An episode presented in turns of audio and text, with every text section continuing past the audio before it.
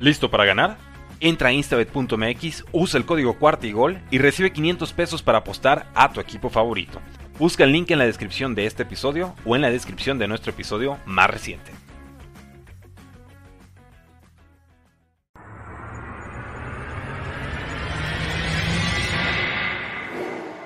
Bienvenidos a Bengals en cuarta y gol, tu podcast de Houday Nation en español dedicado 100% a los Cincinnati Bengals. Hola, ¿cómo están? Houday Nation en español. Qué gusto recibirlos en este martes de nuestro programa, nuestra transmisión en vivo. Mi nombre es Orson G y estoy encantado de ver cómo no hemos ni empezado el programa, ya tenemos muchos comentarios, pero hey, no estoy aquí solo, no crean, nunca estoy solo. Yo sé que siempre estoy con todos ustedes, pero hoy tenemos compañía de lujo.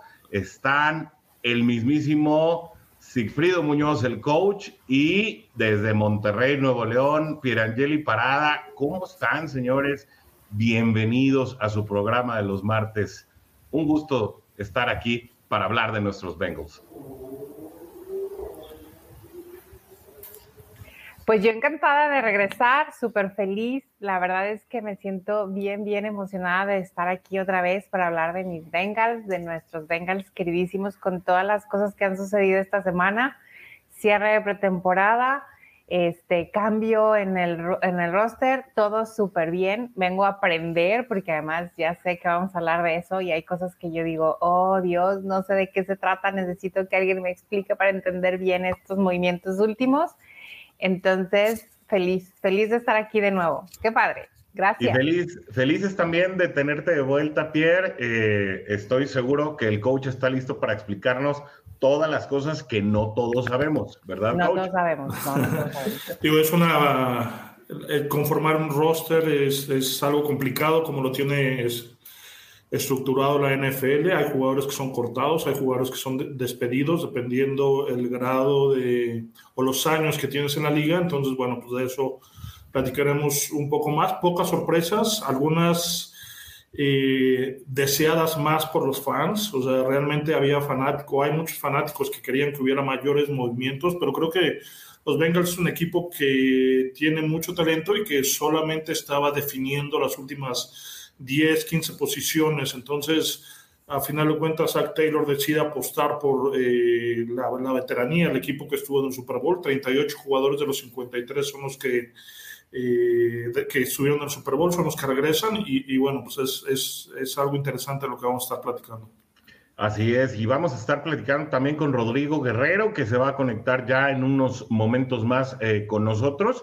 Eh, antes de entrar en materia, coach, algo que me llama mucho la atención, más defensivos que eh, ofensivos, 27 defensivos los conté por 24 ofensivos y eso habla un poco de la postura del equipo, pero ya en un momento lo platicaremos, coach. Primero quiero darle paso a los saludos de la banda que ya está aquí eh, conectadísima con la Juday Nation en español.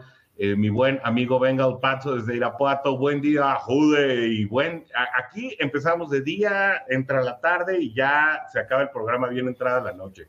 Eh, mi buen también, mi buen amigo Miguel, buenas tardes a todos. Jude, Jude para ti también. Alberto desde la plataforma YouTube, Jude. está también Orlando, que no se pierde el programa. Saludos, ya andamos activos, Jude, como tiene que ser. Em, por ahí nos dicen, sin temas de audio, qué bueno, Alberto, qué bueno que me dices, porque la semana pasada, vaya, que le sufrimos. Carlos Aquino, saludos cordiales desde Chihuahua, qué gusto verte por acá, Carlos, ¿cómo está el calor? Ya está por comenzar la temporada y estoy nervioso. Bueno, sí, eh, nervioso, pero nervioso padre, ¿no? Son esas, eh, son esas eh, maripositas de que ya la próxima vez que veamos en acción a nuestros Bengals, ya vale. Nos manda saludos, el buen Tulio, también, cuántos comentarios para empezar, qué bueno, la Juday Nation ya bien prendida. Eric Escobar, Juday, y también, eh, obviamente, manda saludos al coach y a Pierre, mi buen amigo eh, Bengal Pazo Tulio desde Irapuato, Guanajuato. Y Román Salas Rodríguez, que acá andaba también la semana pasada, dice saludos, ya ansiosos porque empiece la temporada y así estamos, ¿no? Eh, pero hoy se dio un paso importante.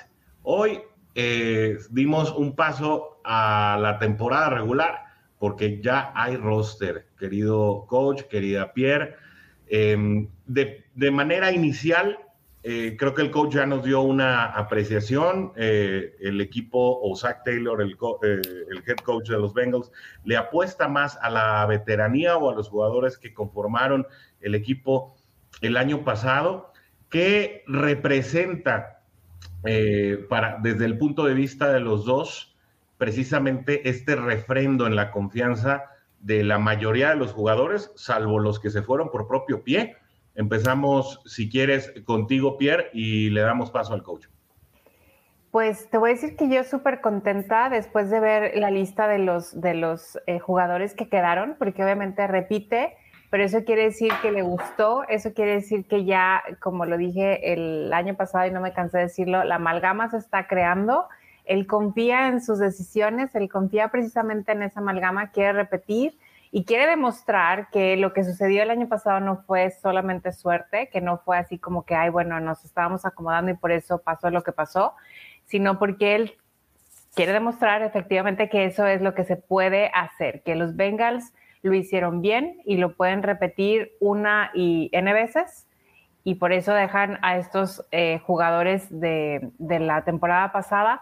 Y obviamente los nuevos que vienen a afinar esos pequeños detalles, esas pequeñas o grandes lagunas que se tenían, ¿verdad? Entonces creo que yo estoy contentísima, creo que es una de las cosas que, que sí me esperaba. Y pues nada, que ya estamos listos para, verlos jugar, ya, ya, ya. Definitivamente, coach, ¿resuelve este roster eh, los, los problemas de 2021? Desde la agencia libre, ¿no? La, la, agencia libre atacó la, la, mayor debilidad que tenía Cincinnati, que era la línea ofensiva, y que sigue siendo, ¿no?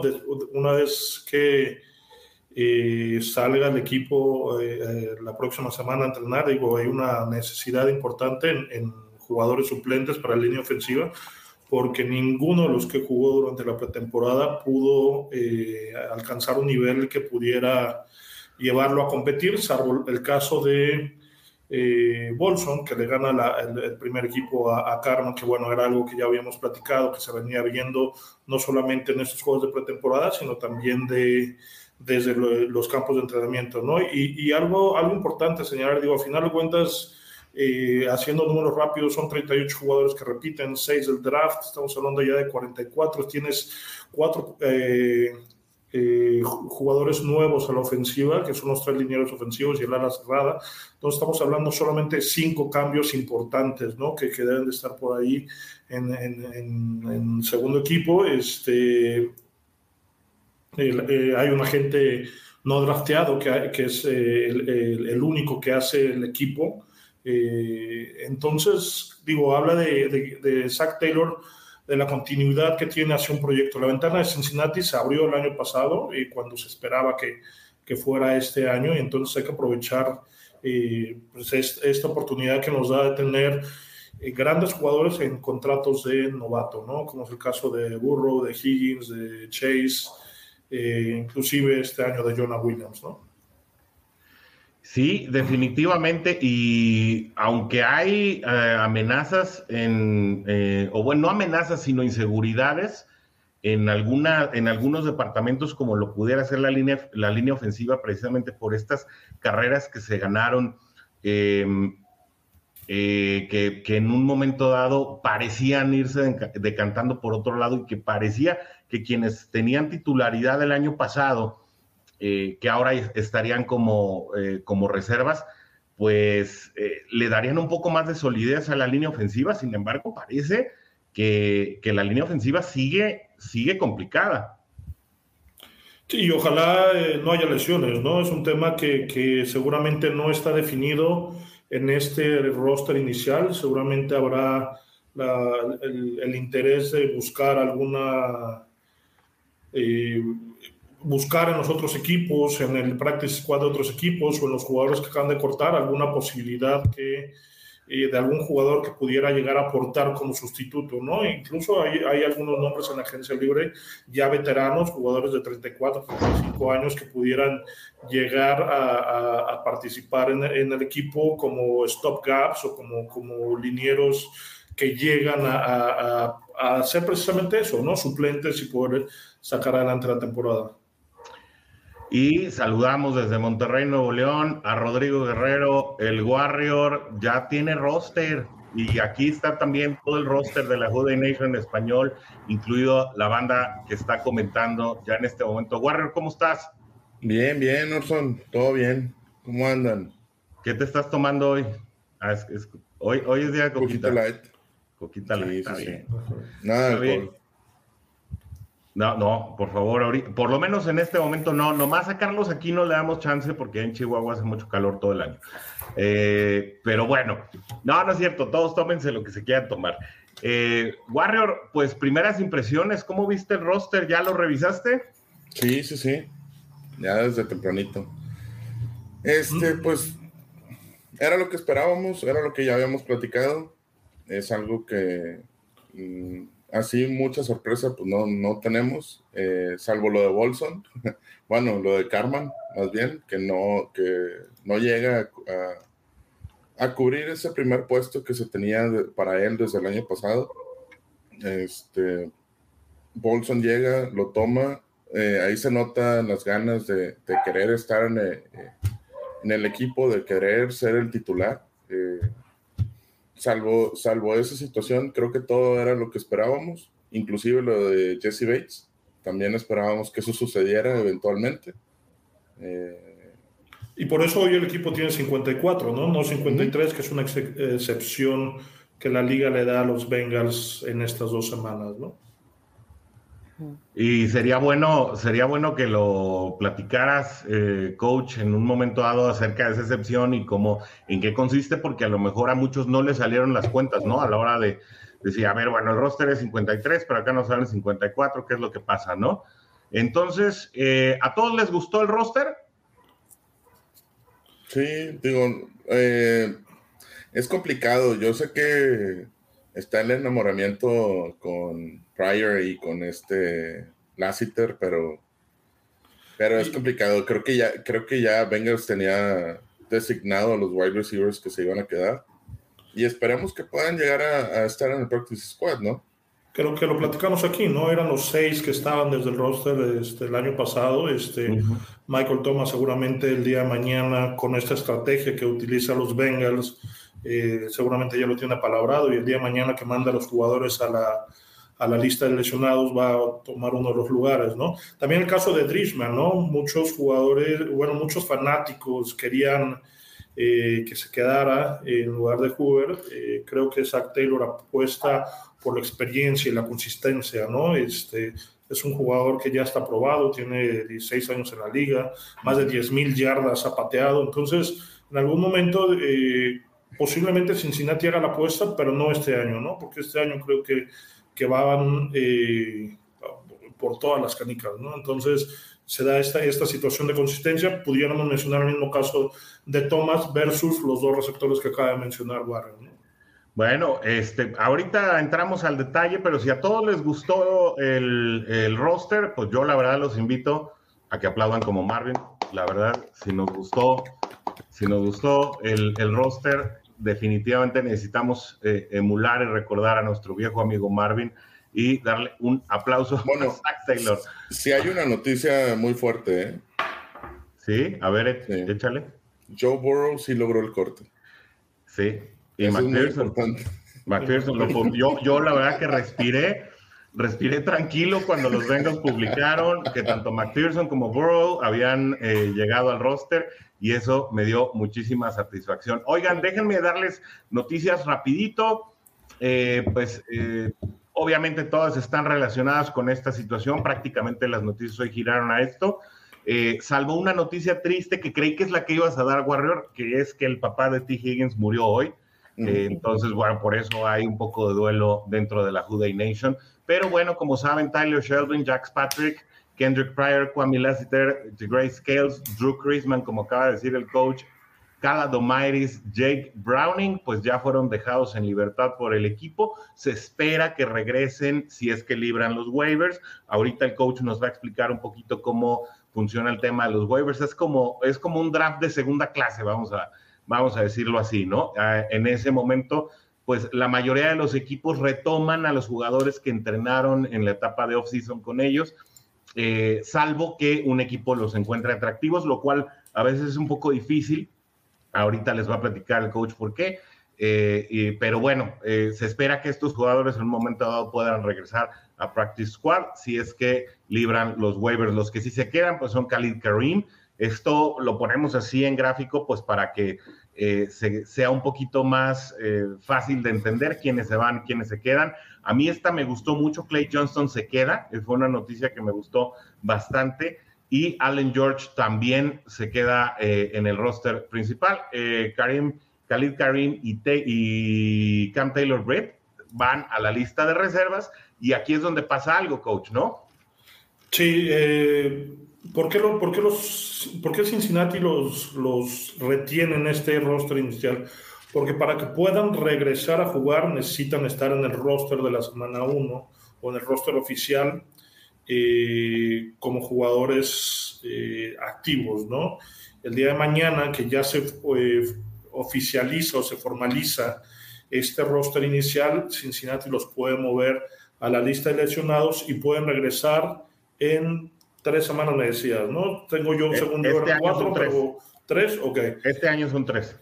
Entonces eso le libera a Cincinnati dos lugares, ¿no? Ahora, ¿qué pasa con los waivers y los jugadores cortados? tú puedes ser un jugador eh, despedido por el equipo hasta tu eh, segundo, segunda temporada acreditada, ¿no? Eh, hay jugadores que son novatos, hay jugadores que estuvieron en el Practice Squad y se les acredita una temporada, aunque no hayan jugado en ningún partido, y hay jugadores que en su segundo año en el Practice Squad de una liga, bueno, cuentan como eh, veteranos de dos años. Todos esos jugadores pueden ir a waivers y eh, la mayoría de ellos son eh, los que entran a este pool donde escoge primero el, el que tuvo el peor récord hasta el que, los que llegaron al Super Bowl. ¿no? En este caso, Cincinnati escoge 31. ¿Qué pasa si alguno de estos jugadores es requerido por otro equipo? Tiene forzosamente que estar activo en el roster del equipo contrario. Es decir, si alguien se quiere llevar a... Eh, Lassiter por eh, hacerle la maldad y todo, bueno, lo tiene que activar, tiene que estar en el roster de los 53 y ese equipo a su vez tiene que cortar a uno de los jugadores que, ya tiene. Si ya eres un, veterano, eh, que se le llama así después de tu, de tu cuarta temporada, ya, ya no pasas al proceso de waiver, sino ya eres cortado. Entonces, tu contrato se termina y puedes firmar de inmediato con cualquiera de los 32 equipos. ¿no? En el caso de Michael, de Michael Thomas, el receptor, Cincinnati lo corta, como lo hizo el año pasado, seguramente lo apalabra, le dice, oye, pues mira, vamos a mover, necesitamos agarrar, asegurar que no nos roben a los otros chavos que tenemos ahí en el, equipo, entonces te corto y eh, el día de mañana que a estos dos jugadores que voy a mandar a la lista de lesionados me liberen espacio, te contrato y te agrego, ¿no? Ahora, en el caso de Jesse Bates, todos los jugadores que están eh, por situaciones especiales como eh, suspendidos por la liga o que no han firmado el contrato o que están siendo reinstalados, eh, se les da una ventana de dos semanas donde pueden entrenar con el equipo para aclimatarse antes de poder contar en el roster oficial. Por eso hoy Cincinnati tiene 54 jugadores. ¿no? Así es, eh, eh, porque siempre existe la duda, ¿no? De qué sucede cuando a un jugador lo cortan, cuando a un jugador le hacen eh, wave o cuando un jugador es released, que son situaciones muy parecidas, pero no, no, no, operan de la misma manera y también el destino del jugador es definido bajo esa situación. Pero ahorita hablabas, coach, de, de, aclimatarse y los que aparentemente no van a tener ya frío en diciembre, pues son los Bengals que hoy presumieron eh, sus instalaciones ya a puerta cerrada. Eh, el avance, pues están ahí cerquitita de la, de la cancha de entrenamiento. Aquí traigo el video, no sé si, si le quieran dar una repasadita. Dale, dale. Miren, aquí se ve el video. Miren nada más, qué chulada. Obviamente, pues todavía falta toda la parte del domo y eso, pero en su parte derecha pueden ver donde entrenan en este momento actualmente. Pues la verdad, de espacio está muy, muy generoso, ¿no? La verdad, creo que es un muy buen lugar que le hacía mucha falta al equipo Warrior. Sí, ya, ya hace falta y, y qué bueno que ya se pusieron las pilas, ¿no? A, jalar con eso. Ya era, era por demás ir a, ir a, la universidad. A la universidad a, estar ahí entrenando. Digo que no está mal, ¿verdad? Pero, pero pues, siempre es algo bueno tener algo que, pues, ya es tuyo, ¿no? Y, y esto derrumba otro de los mitos, ¿no? De, de, los Bengals, de que no puede, de que no, no sabe Ajá. exacto. Eh, y bueno, rompiendo un poquito de esquemas, Pierre, creo.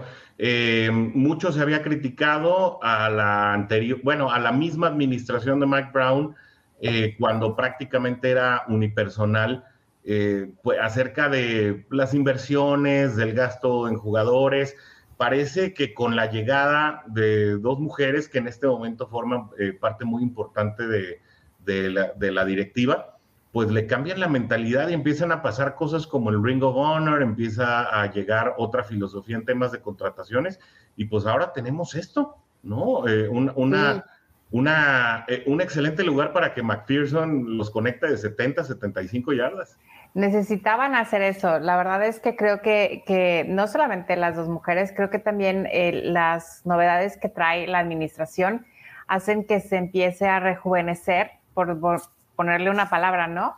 El equipo y entonces empiezan a darse cuenta de las carencias que tienen como este espacio de práctica que es súper necesario y que sea solamente de ellos para que la gente, además yo creo que va a ser algo también para la gente que pueda ir, que pueda estar, y que lo puedan hacer mucho más de casa, mucho más uh, who they think. Entonces creo que tiene muchísimo valor el hecho de que ya lo estén visualizando y que además están visualizando para un futuro, ¿no? O sea, esto no es, bueno, vamos a hacer una cuestión de práctica para este año y luego ahí le vamos viendo. O sea, la inversión es porque están viendo extrañamente después de esto que pasó, ¿verdad? Que tienen eh, para rato el, los Bengals, ¿no? O sea, están viendo en serio, los están tomando y quieren que además la gente los siga tomando en serio. Entonces creo que tiene muchísimo hacia afuera y hacia adentro la comunicación de lo que le quiere decir a los otros equipos y la comunicación de lo que le está diciendo a su propio equipo es súper interesante y era necesaria a fuerza. Fíjate que yo, yo creo que nos habíamos tardado, ¿no? Sea, justo eso les iba a preguntar. Ya nos habíamos tardado en, hacer ese cambio y yo creo que más que es, que mencionas dos mujeres, yo creo que más que las dos mujeres fue la juventud la que vino a revolucionar todo. O sea, no, no, no por, no, no de mérito la labor. No, no, no, por eso yo también dije que era la parte administrativa. De, es Katie, Katie Blackburn. Y Elizabeth ella, eh, ella es la que, perdón, la hija es la que viene a revolucionar todo. O sea, haz de cuenta que vino a decirle, eh, abuelito, pásame la lana y pásame las llaves. Y ahorita yo voy a manejar todo esto. Y creo que lo está haciendo bien. O sea, lo está haciendo bien y, está dando algo que les, o sea, les está dando al equipo algo que a lo mejor le faltaba también en el pasado ese apoyo de administración hacia, hacia los propios jugadores, ¿no? Eso creo que a lo mejor si se hubiera hecho en otro momento la historia sería diferente, pero el hecho de lo que se está haciendo ahorita para los jugadores es, es algo impresionantemente bueno. Y creo que eso también se va a ver en, el, en la cancha, en los juegos, definitivamente. Y, y, creo firmemente, coach, que Bengals deja de ser un equipo precisamente representado solamente por la figura de una persona eh, que es el dueño además, que ni siquiera fungía como gerente general, que, estábamos como en la búsqueda de un gerente general que aún no existe, hay un gerente de operaciones que es Doug Tobin, eh, pero mi punto es, parece que Bengals empieza a conformarse en la gerencia alta más como un equipo, más que como la voz de un solo hombre, ¿no? Y eso es bueno.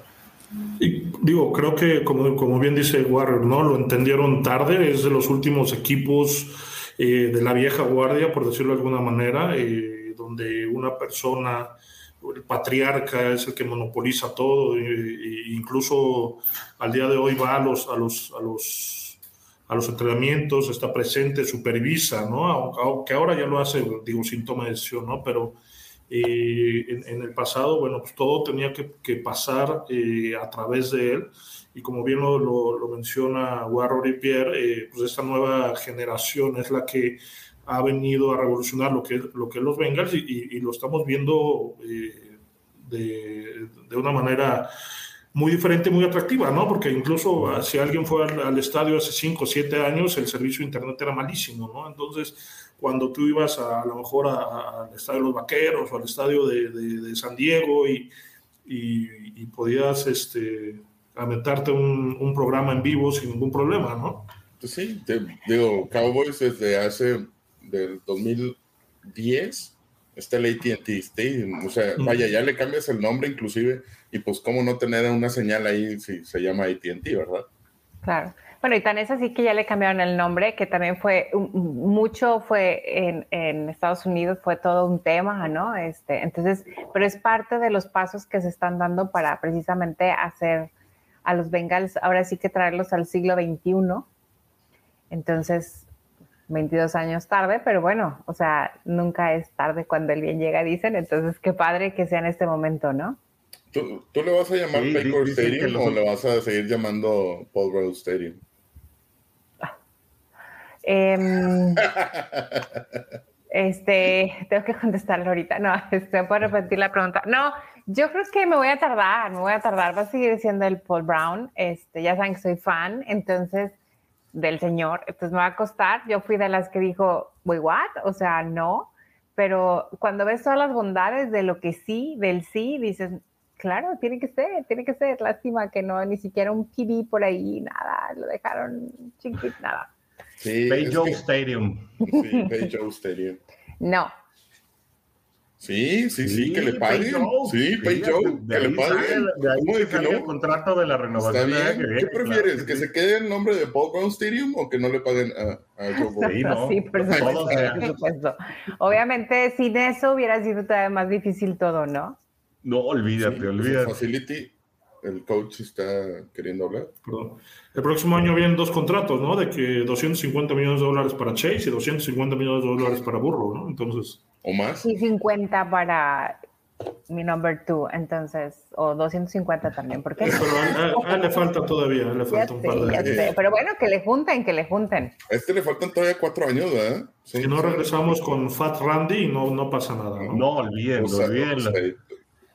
Que yo, creo, que, yo creo, rapidísimo, yo creo que es, es, una de las razones por las que Zach Taylor se decanta por este, jugar y, y no por eh, el, el, el, novato, ¿no? Digo, eh, vimos eh, que McPherson puede patear goles de campo desde la 40, 45 y los mete, entonces no hay necesidad de buscar encerrar a la defensiva para entonces, o sea, la situación de campo cambia mucho teniendo un pateador tan potente como es, es es Money Mac, ¿no? Fíjate que leía, leía algo de, no me acuerdo quién lo subió, pero dice, cuando tienes un equipo donde solamente tienes que avanzar 30 yardas para poder generar puntos, porque el pateador te puede, puede hacer maravillas ahí, o sea, ya estás del otro lado.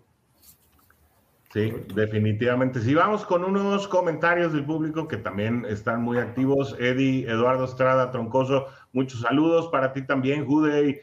Y mire, mire qué bonito comentario, Fernando Pérez Ortiz desde el Estado de México, emocionado de conocer más fans vengas. No, somos un chorro, Fernando. Qué bueno que ya estás aquí. Fernanda, el programa todos los ah, sí, cierto. Perdónenme, es que yo ya necesito lentes y me resisto. Eh, pero bueno, qué, bueno que estás acá, Fernanda. Acompáñanos todos los martes hasta ahora, eh, aunque al final del programa va a decir que a las seis de la tarde no, es a las siete. ¿no? Todavía no hemos cambiado el video de despedida. Todavía no lo sí, sí, sí, sí. Pero eh, es culpa mía, pero a las siete aquí estamos y en el canal de Facebook de Juday Nation en español. Ahí puedes estar checando toda la información más reciente y también en el sitio judaynationlab.com. Ahí estamos subiendo toda la información, todos los colaboradores de la Juday Nation en español. Este comentario le va a gustar a Pierre porque dice Tulio que faltó Money Mac en los 100. Yo lo digo, es más, lo faltó en los 20, o sea, lo dije la semana pasada, lo digo ahorita, o sea, soy una practical dreamer, cuando no salió dije yo, güey, ¿qué pasó? Pero bueno, sí faltó en los 100. Y, y la verdad es que yo creo que el año que entra sí va a tener que estar, o sea, es, es, realmente es bueno el chavo. Digo, si, si Justin Tucker, que es el mejor pateador en la historia de la liga, apenas apareció este año. apenas la logra. Sí, sí, y en el noventa y tantos, ¿no? 94, 96. Pues mira, yo creo que... ¿Cuántas veces había aparecido un pateador Nunca. en los 100? Nunca, ¿verdad? Nunca. Yo creo que, si ganan por un... ganan el Super Bowl gracias a McPherson, um, va a aparecer. Más que se metan al medio tiempo a ver el, a escuchar a los coaches y no a ver el espectáculo. Es correcto. No pasa nada. que no se salga a ver a Dr. Dre con eso lo hacemos. Dice Carlos Aquino, yo veo más completa la defensiva, ojalá no decepcione, espero, y la ofensiva sea más contundente en la zona roja y no dependa de la defensiva. Fíjense que si no la han visto, chequen la entrevista que le hicimos a Jay Morrison de The Athletic eh, uno de los principales referentes en el periodismo eh, enfocado a los bengalíes de Cincinnati, allá en la ciudad de Cincinnati. Él nos daba, cuando le pedimos una, una predicción eh, demasiado arriesgada, él decía que la defensiva de Cincinnati podría ser una de las top 5 de la liga. Así que ojo con esa predicción. Yo creo que la defensiva viene fuerte. Ahorita ya vamos a pasar al roster, ya a platicar del roster. Nada más vamos dándole salida a todos los comentarios. Saludos, mi buen Román Salas, que, manda ahí unos aplausos eh, en emoji. Rulo Aviña dice: Saludos a todos. Jude, claro que sí, Jude. Mi buen Rulo Aviña, que también nos manda ahí unos eh, tigritos de emoji. Eh, Rex Chase ya anda por aquí. Saludos desde Ciudad de México. Saludos para ti también. Y al buen Abraham García desde Cincinnati, Ohio, que también seguro ya está bien emocionado porque ya vienen los Bengals. el próximo 11 de septiembre estarán entrando en acción contra los Pittsburgh Steelers ahí en Payjoe Stadium. Así que bueno, eh, pues vámonos de lleno, si les parece, al roster. Ahora sí, ya es oficial el redoble del Warrior, que no puede faltar. Sí, claro, claro. Sin sorpresas, creo, hasta aquí. Muchos esperaban ver a Jake Browning eh, en este lugar, muchos esperaban ver a Mike Thomas también en este listado. Eh, sin embargo, bueno, eh, ¿quién, quiere tomar el caso de Brandon Allen? Yo creo que Warrior y yo ya lo, hemos manoseado hasta el cansancio, no a Brandon Allen, sino al tema. Em, difícil, difícil que Jake Browning se hubiera quedado como QB number two, ¿no? Pierre, coach. Eh, yo creo que como lo comenté en los, ahora sí que lo comenté en los comentarios la semana pasada, eh, creo que era muy complicado. la relación eh, con Joe también ayuda, se comunican bien. Entonces, en cualquier momento que algo sucediera, creo que definitivamente fue la mejor opción. Era muy complicado que no fuera así. Bueno, si no es que era imposible prácticamente. Sí, los Bengals no necesitan desarrollar un coreback, ¿no? El coreback es Joe Burrow y lo será los siguientes 15 años, eh, porque seguramente va a jugar como Tom Brady. Entonces, lo que necesita es eh, un, amigo, un, mentor, de cierta manera, que le esté hablando al oído y, diciendo qué es lo que puede ver, unos ojos expertos, ¿no? Es algo que le falta a Browning y bueno, pues ahí será eh, alguien que estará en el, practice squad.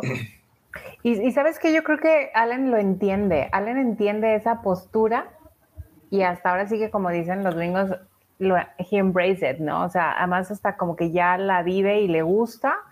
Entonces no creo que haya ninguna situación equivocada. Entonces eh, creo que eso es súper valioso también. Él entiende lo que tiene que hacer con Joe y se llevan súper bien. Entonces creo que va a ser una buena, un buen backup ahí. Digo, por dos millones de dólares por darle palmadas a Joe Burrow, digo, cualquiera agarra ese papel, ¿no? no, no cualquiera, no pues, yo no creo que cualquiera, o sea, en buen, o sea, en, el, en el buena vibra, en el vamos a ser compas, en el que sí yo te voy a ayudar, en el que sí te voy a enseñar, te voy a, o bueno, te voy a pasar y te voy a apoyar y te voy a papachar, no, no, no creo yo, a lo mejor pueden decir que sí lo van a hacer y no lo hacen, ¿no? Pero no. Quiero traerles a colación un caso, Warrior, ahorita antes de, perdón que te me haya eh, adelantado, Gary Kubiak y John Elway, ¿no? John Elway obviamente se va como grande, gana un par de Super Bowls, pero su backup de toda la vida fue Gary Kubiak. Y bueno, donde terminó él eh, como, como un estratega ofensivo, incluso llegó a ser head coach, eh, incluso llegó a cotizarse muy bien eh, hace no muchos años. Entonces, ese tipo de rol es el que cumple Brandon Allen, ¿no? No solamente como, como un jugador que eventualmente podría entrar al campo de juego, sino un jugador que está activo en el audífono y que, y que tiene comunicación con los estrategas ofensivos. Perdón, Warren. Y, perdón, rapidísimo, y, por eso hay esos coaches, digo, por eso hay esos corebacks, ¿no? O sea, no es la primera vez que Brandon Allen vuelve a firmar un contrato con Cincinnati, ¿no? Entiende su papel y, y sabe que no va a competir y entonces, eh, si quisiera realmente competir, eh, buscas otro equipo, no, no, no te acercas a los Bengals, ¿no? Este, en el caso de Browning, él, él, él sabe que, que, no va a quedarse en el equipo, que él la, tiene la posibilidad de mostrar un buen tape, un, un, un, buen video a los scouts y entonces poder firmar en otro lado, ¿no? Pero en, el caso de Cincinnati, como en el caso de los Bucaneros, como en el caso de, de, de los Colts en su momento, de, eh, con, con Manning, con Locke, los corebacks suplentes van ahí precisamente a eso, ¿no? A no aspirar a ser titulares porque nunca lo van a poder hacer. Caso de Aaron Rodgers, ¿no? Este, aunque Love quiera y la gente diga y los fans eh, le intenten mover y meter ruido a esa situación y la gente de medios, no va a pasar, ¿no? Jordan Love se va a ir sin jugar un, una temporada completa, menos que por, por tema de lesión de los Green Bay, de los Green Bay Packers, eh, porque va a ser moneda de cambio en algún momento, ¿no? Entonces, y digo, qué, qué, bueno que se da esta relación, que no hay conflicto en ese, en ese, en ese cuarto y, y, listo, ¿no? Siempre tienes que sacar a tus Packers a relucir. sí, va, y, y, Jordan Love ahorita es un tema candente, ¿eh? allá en el norte, en el norte de la nacional, pero eh, sí, sí, si no Brandon Allen, ¿quién? Sí, sí, sí, Brandon Allen ahorita dice, ¿sabes qué? Yo ahorita me retiro de la NFL, Estoy ocupado. Ya no quiero, me quiero dedicar a mi familia. ¿A quién te traes? A un coreback que cumple con esas características, ¿no? Pero no, pero, no, e, es que es a lo que voy. No te traerías a, Browning, no te traerías tampoco, a, vaya, ninguno de los que han estado previos, ¿no? Me traería a Josh Johnson, que lo acaban de cortar. Es un coreback que ya estuvo en el sistema, que sabe que es suplente, este, Andy Dalton me lo podría traer, digo, es, suplente en, en Nueva Orleans. es un coreback que ya entendió su papel, de que no va a volver a jugar en la liga y que lo van a firmar por 4 o 5 millones de dólares para estar. O sea, sí, este, puede, volver a jugar, pero no, no vas a ser el coreback titular. Oye, pero esos 4 o 5 millones de dólares le, le, ayudarían a vencer el orgullo de regresar con Zach Taylor, el tipo que lo sentó en su cumpleaños. seguramente no, pero bueno, son, son, opciones que hay, ¿no? Yo digo que sí. Yo digo, a mí, oye, a mí sí, yo perdón regreso por tu cumpleaños, ten cinco bolas. Yo, ah, yo, creo que ya lo entendió. O sea, yo creo que ya lo asimiló y con lo que ha estado pasando en estos años, eh, él ya se dio cuenta de quién es y dónde debe de estar. Entonces, imagínate que te digan, oye, ven y, hazlo bien. Bueno, sí, bueno, yo, tengo el número. Hoy me la puse a propósito porque fue como que, bueno, es pretemporada. Este, entonces, creo que yo, él ya lo entendió y podría funcionar y creo que incluso hasta le convendría, fíjate, ¿eh? apoyar y desarrollar a Burrow sería como que un sería algo importante para él y creo que la gente estaría muy contenta con eso. Yo no sé si Dalton tenga algo que aportarle a Burrow eh, ya, ya, en este momento, a estas pero sí queda la polémica. La verdad es que... Sí, eh, va a quedar, pero yo también no creo que Dalton pueda aportarle mucho a, Joe Burrow. Sería como que al revés. Ayúdame a que esto funcione de esta manera y Joe Burrow diciéndole eh, qué es lo que tiene que hacer con la ofensiva cuando sean las prácticas. A lo mejor yo pondría más bien la pregunta es, ¿tú crees que Joe Burrow quisiera tener a Andy Dalton? Ah, no, no, no, pues no, no, es porque lo quiera tener. Es, ah, la pregunta fue, si llega a faltar Brandon Allen, ¿a quién pones? No, por eso, pero ¿qué tal que los Bengals dicen, bueno, te pongo Andy? No estoy segura que, que Joe Burrow se sienta feliz con esa idea aunque se lo pusieran en la mesa, no sé. Yo, yo creo que para, para Burrow está más allá del bien y del mal, ¿no? O sea, que le vale. La persona de Andy Dalton. Sí, porque pues a final de cuentas, pues qué pique, nunca tuvieron nada que ver. No, ya sé, pero es precisamente por eso, es como que, ¿qué me vas a venir? Tú que vas a venir a enseñar a mí, ¿no? Entonces es como, ya se genera ahí una cosa. Le puede enseñar más que Jake Browning, ¿no? Eso, es una realidad. O sea, eso es una realidad y eso, lo, eso volvemos al tema de, de, qué es lo que necesita Joe Burrow, ¿no? O sea, no necesita él perder el tiempo en enseñarle a alguien más, sino más bien a alguien que le esté hablando al oído diciéndole, oye, la, la cobertura 2 te la están disfrazando con un 3, este, etcétera, ¿no? Y te están mandando relevo en la ruta Go, o yo qué sé, ¿no? Este, sí, definitivamente. Oigan, le voy a acelerar un poquito el paso porque, como saben, hoy estrenamos sección y ya tenemos, a, tenemos aquí al, al, al, nuevo participante de los panelistas de la Juday Nation aquí ya listos. Es una sorpresa, yo no voy a decir nada. Pero bueno, nada más rapidito, coach, ¿por qué no más, por qué Jamar Chase no tiene relevo? Eh, porque Michael Thomas viene el día de mañana después que liberen espacios en el equipo, ¿no? Exacto. Es, de las cosas que podemos esperar, ¿no? Sí. Oye, sí, nada más hay que aclarar eso, ¿eh? Es el wide receiver 2 y su relevo. El wide receiver 3 y su relevo, porque luego se puede malinterpretar ahí como se puso, ¿no? Exacto. Exacto, sí, sí, sí. Por, eh, la, coma, la coma trae al siguiente en línea, al, mejor jugador disponible de esa posición en particular. Sí, así es. Em, bueno, nos vamos ahora con los corredores, cuatro corredores, eh, una situación que ya prevías, coach. Sí, porque tuvo mejor campo que, los dos novatos, ¿no? Los dos receptores, Pryor y, y, Lassiter. Eh, creo que aporta más eh, Williams en equipos especiales que lo que podían haber hecho los, los otros dos eh, receptores.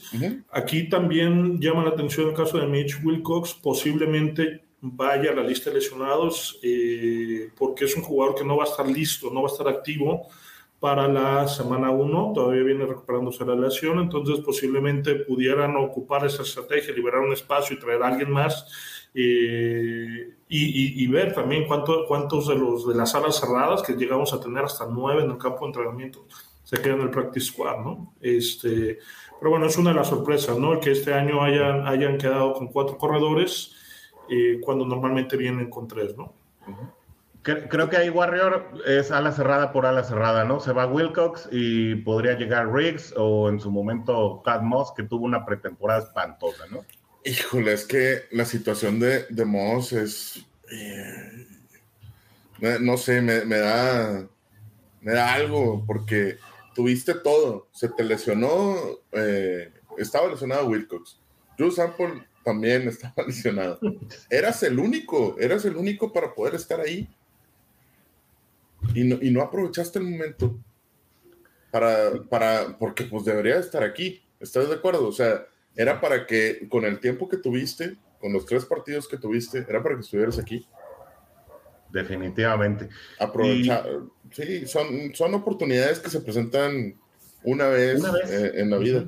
Y ya ahorita, ya, yo creo que, que ahorita haber, haber tenido toda la oportunidad de haberse desarrollado en un segundo año, ya, ya, no, ya no tiene cabida aquí y, de repente llega Riggs y se ve mejor que tú, incluso ah, eh, recibe un pase de anotación de Jake Browning, y pues creo que acaba con todas las esperanzas. Pero hay una ala cerrada, eh, Pierre, que creo que todos tenemos ya mucha curiosidad por ver en acción, que se llama Hayden Hurst, y creo que también Chris Evans es uno de los jugadores en esta lista que más emocionan a la afición por ya verlos, eh, pues desenvolverse en el campo de juego en temporada regular, ¿no crees? Yo creo que sí, y la verdad es que yo soy una de esas personas que está muy emocionada y que ya las desea ver jugar. Eh, creo que em, es una de las expectativas que más se generaron y creo que también es una de las grandes sorpresas que van a dar y que a lo mejor pueden em, volverse toda una titular, estar en los titulares, ¿no? O sea, creo que ellos van a poder hacer grandes cosas y ayudar muchísimo en el equipo. Entonces, sí, claro, todos los ojos están puestos en ellos, o bueno, muchos de nuestros ojos están puestos en ellos, y ver exactamente hasta dónde van a poder llegar. Creo que lo van a ah. hacer muy bien. Ah, bueno, es que ahí te faltó poner que Hayden Hurst sí va de Tyrant 1. los, otros dos son los. Drew Sample y, Wilcox son los. Son los dos y tres. Sí, es que, es que no lo, vaya, no lo iba a poner como uno, dos, tres, insisto, después de la coma va bueno, el, hombre disponible, ¿no? O sea, es como decir, pues no van a jugar Joe Mixon, Samaje Perrin, Chris Evans y Trevor Wilson. No, no, no, pero... De hecho, a lo mejor Chris Evans va subiendo y a lo mejor queda, no sé, pueden, pasar muchas cosas. Sí, aunque en el que se publica hoy, ah, como corredores, eh, van en ese orden, ¿no? Pero ahí va todavía como segundo, le respetan el esfuerzo de la temporada pasada, entonces sí, eh, el orden en el que están por posiciones en el orden de titularidad, vamos a, vamos a llamarle así. En cuestiones de línea ofensiva, pues creo que sin sorpresas, aunque a todos nos gusta ver que finalmente la situación del Edgar, pues ya tiene nombre y apellido, ¿no? Eh, ahí no sé quién la quiere pescar de aire. Ahí este, yo creo que Prince pudiera ir también a la lista de lesionados, se este, trae una lesión de bíceps. No creo, no, el equipo no espera que esté listo para la semana 1. Eh, de antes Smith tuvo una pretemporada pésima. Este, entiendo que por el tema de números eh, se haya quedado, pero realmente yo creo que su lugar no está, no está seguro, ¿no? El caso de Jackson Carman, bueno, pues ya, ya lo vimos, podemos justificarle, porque es segunda ronda, eh, miles de cosas, que le dio COVID, que estaba débil y que entonces viene de una lesión de espalda y también de, de muñeca y entonces eh, mil cosas, ¿no? Y bueno, pues ahí sigue el equipo. Creo que de los suplentes el que mejor se vio fue Trey Hill, este, y Adenigi al final tuvo un buen juego la semana pasada eh, como tackle izquierdo, creo que puede ser algo, algo ah, esta versatilidad, versatilidad lo que lo tiene eh, como segundo equipo. Y yo creo que aquí sí viene alguna posibilidad de que el equipo agarre algo en eh, los jugadores cortados o los que, eh, en las agencias libres, ¿no? Sí, no, yo creo que de antes Smith muy probablemente puede haber corte ahí, Isaiah Prince igual. O sea, sí, sí le puedes traer otros relevos a, a Jonah Williams y a Rael Collins, ¿no? Digo, y aparte está el caso de Leatherwood, de Alex Leatherwood, que fue cortado por Raiders, que era uno de los objetivos que teníamos del, año pasado, pero pues, obviamente que no se logró. Eh, de, hecho, toman a Jackson Carman porque se va a Leatherwood, ¿no? Entonces, la bronca es, lo cortas de... Bueno, Raiders se ha cortado a muchos jugadores que después terminan siendo buenos en otros equipos, ¿verdad? Este, no sé, digo, Jackson Carman igual no ha dado el, no ha dado el ancho Alex Leatherwood no dio el ancho con Raiders. No sé si te lo traerías, no te lo traerías, ¿para qué te lo traes?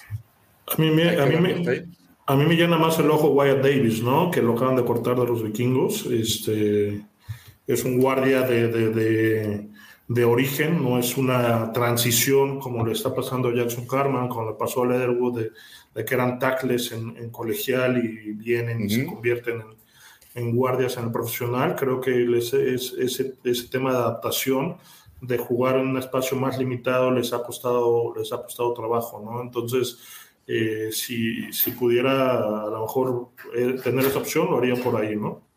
Así, un tema, Pierre, que hablamos eh, muchísimo, Warrior y yo en el off-season, obviamente el coach también lo tocó en diversas ocasiones, y es si se lesionan los titulares, vaya lío en el que están los bengalíes de Cincinnati, porque en la, en la pretemporada, como acaba de apuntar el coach, pues solo Trey Hill realmente tuvo una actuación sólida y consistente. Creo que es un, departamento en el que deben haber cambios, pero curiosamente el único cambio que parece no, no estar en el panorama es el regreso de Quinton Spain. Sí, yo también, eh, obviamente, no sé si todo el mundo, pero creo que sí estamos preocupados. Esa línea es básica, eh, se luchó muchísimo, se hicieron muchísimas cosas para lograr algo. Sin embargo, los relevos o los segundos nos dejan mucho que desear. Y en este momento yo creo que algunas personas arriba en la administración se están tronando los dedos precisamente con esa perspectiva de decir, ¿y si sí pasa qué? ¿No? Es lo mismo que si hablamos de Joe Burrow, y si sí pasa, y si sí lo lesionan, ¿qué? Entonces, yo no estoy segura exactamente quién serían las mejores opciones en este momento, em, pero sí es preocupante el hecho de saber que tenemos toda la carne en el asador en la primera y no sabemos qué vamos a hacer en la segunda. Sí, creo que es uno de los departamentos en el que se ven mucho más diferencias entre un spread muy amplio, coach, entre los titulares y los, y los reservas. En la defensiva creo que mucho menos sorpresas y como bien apuntabas, eh, y es el consenso general, la defensiva muy sólida, ¿no? Mm. Prácticamente está empacada. Empezamos con las alas defensivas. Por un lado, que es el derecho, Trey Hendrickson, Joseph Osai y Khalid Karim. Creo que los, eh, creo, bueno, no, me, voy a guardar ese comentario para el final. Y por el lado izquierdo, Sam Hubbard, Cam Sample y Jeffrey Gunter. Ilusiona este, este departamento de aleros defensivos. Sí, digo, aquí la, novedad o lo, que, lo que emociona a la gente es eh, lo, lo, que puede hacer Joseph Adai, ¿no? Este, ya sabemos eh, que podemos esperar una muy buena temporada de Hendrickson y de Sam Howard. Y, bueno, Cam Sample eh, se, se, consolida en el equipo como un jugador rotacional, no espectacular, pero sí, sí bastante sólido. Y Jeffrey Hunter tiene mucho potencial, ¿no? Que todavía no ha podido desarrollar y seguramente no lo hará este año. Será uno de los, de los inactivos de los partidos desde mi punto de vista. Eh, para poder tener más números en equipos especiales y, y, que hay bueno, y corners, que hay un tema de lesiones ahí. Entonces creo que, que, la línea defensiva, eh, los extremos de la línea defensiva se van bastante sólidos uno de, los, de las unidades que en esta pretemporada en la que no jugaron titulares Warrior, eh, pues más emocionó y, pues mejores actuaciones tuvo, más sólidas, fueron precisamente estos, ¿no? Creo que eh, Gunter del lado de, de como Three Technique y Joseph uh jugando muy poco. Khalid Karim pues se lastimó desgraciadamente. Eh, pero creo que este departamento lució incluso con los que no aguantaron el corte, pues bastante sólido. Creo que Bengals no va a sufrir ahí, ¿no? Sí, no, que era lo que veíamos eh, a finales de la temporada, ¿no? De cuando eh, nos quedamos con BJ Hill, la apuesta por BJ Hill.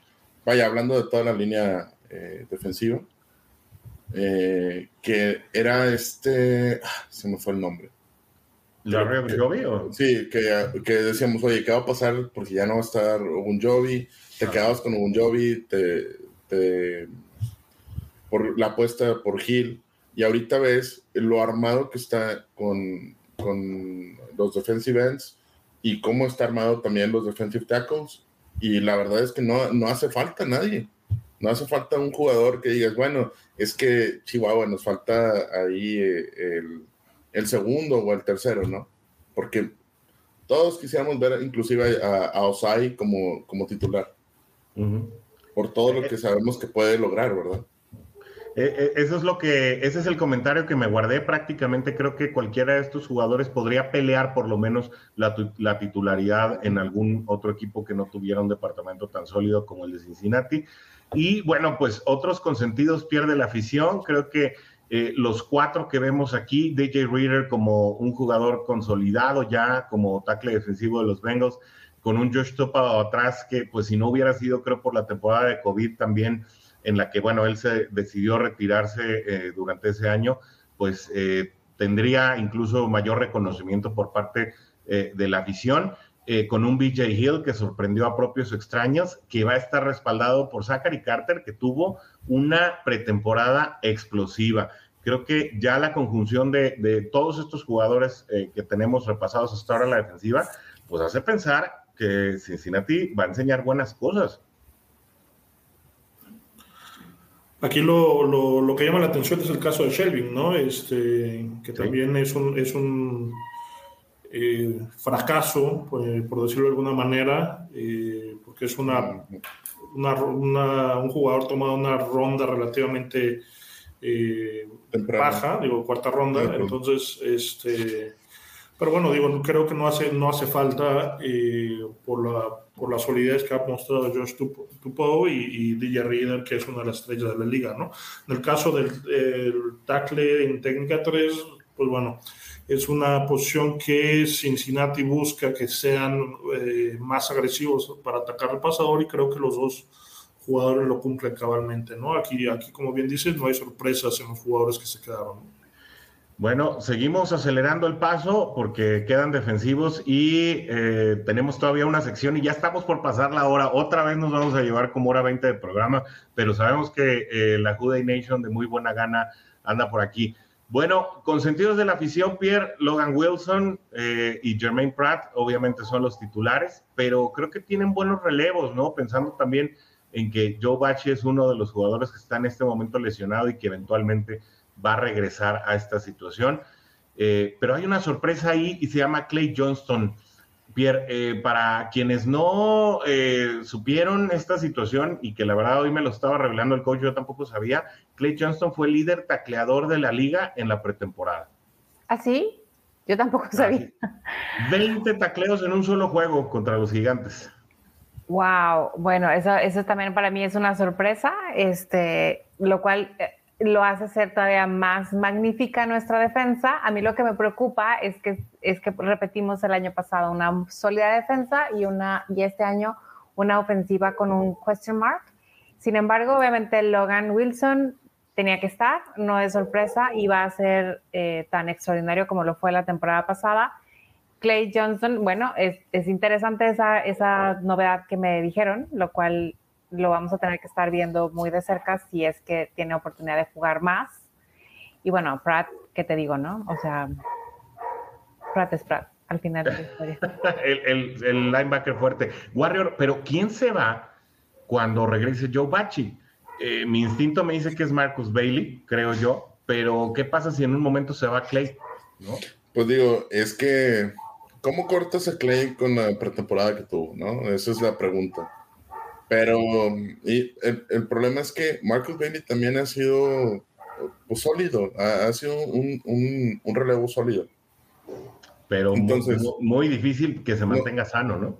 Sí, pero pues ahorita no está sano Bachi. Entonces es una con otra, ¿no? O sea, no, no sé Sí, si a Clay Johnson lo cortas, yo creo que sí puede, digo, definitivamente puede tener cabida en cualquier otro equipo.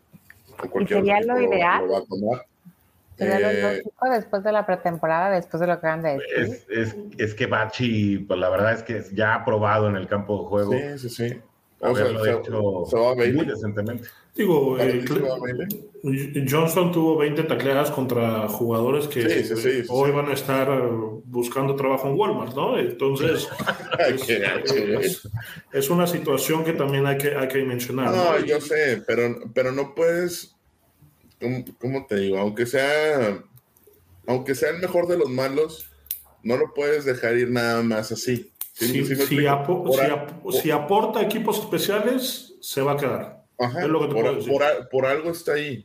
Por, algo lo tuvieron. Ahora, eh, por ejemplo, es eh, para mí, para mí a lo mejor, para mí Clay Johnson, Alan George, o sea, son, son jugadores que a lo mejor los tienen ahí para cualquier tipo de recambio que vaya a haber, ¿no? O sea, de qué, ah, oye, salió este, eh, eh vaya, línea, línea ofensivo, ¿no? Ah, tráetelo y a este lo vas a cortar. O sea, para eso son ese tipo de jugadores también.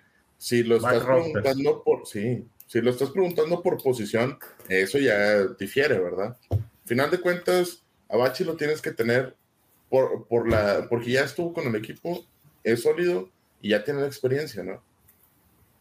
Pero creo que es un departamento en donde ya no se sufre lo que se sufría antes, ¿no? Creo que por varios años Bengals eh, adoleció precisamente de linebackers sólidos que pudieran regresar año con año. Exacto. Y, creo que ya Logan Wilson y Jermaine Pratt como titulares en su tercer año consecutivo, pues creo que prometen. Nos seguimos pero por eso... con. Ajá. No, no, no. Sigue, sigue, sigue. Ah, nos seguimos con los cornerbacks. Eh, sin sorpresas ahí, coach. Eh, sí, sí, digo, la única sorpresa es Alan George, eh, pero por el tema de números que ya platicábamos, eh, está ahí. En cuanto Cam Taylor Reed regrese, George se irá a su casa o estará en, la escuadra de prácticas, ¿no? Y el, caso de, lo que te da Trey Flowers, lo, vimos en, en, la pretemporada, en el último partido, es un corner sólido, es un corner que incluso puede jugar como tercer, este, como tercer safety. Y, y el caso de Jalen Davis eh, te aporta mucho en equipos especiales, eh, que es algo que también hay que tomar en cuenta, ¿no? Entonces, ahí, aquí, tampoco, aquí tampoco hay sorpresas, ¿no? No. Warrior, los safeties, ya sin novelas. Ya sin novelas lo pusieron de uno, ¿verdad? Así es. Así eh, sin embargo, ¿crees que juegue? Ah, bueno, dijimos la, la primera semana juega de titular o no?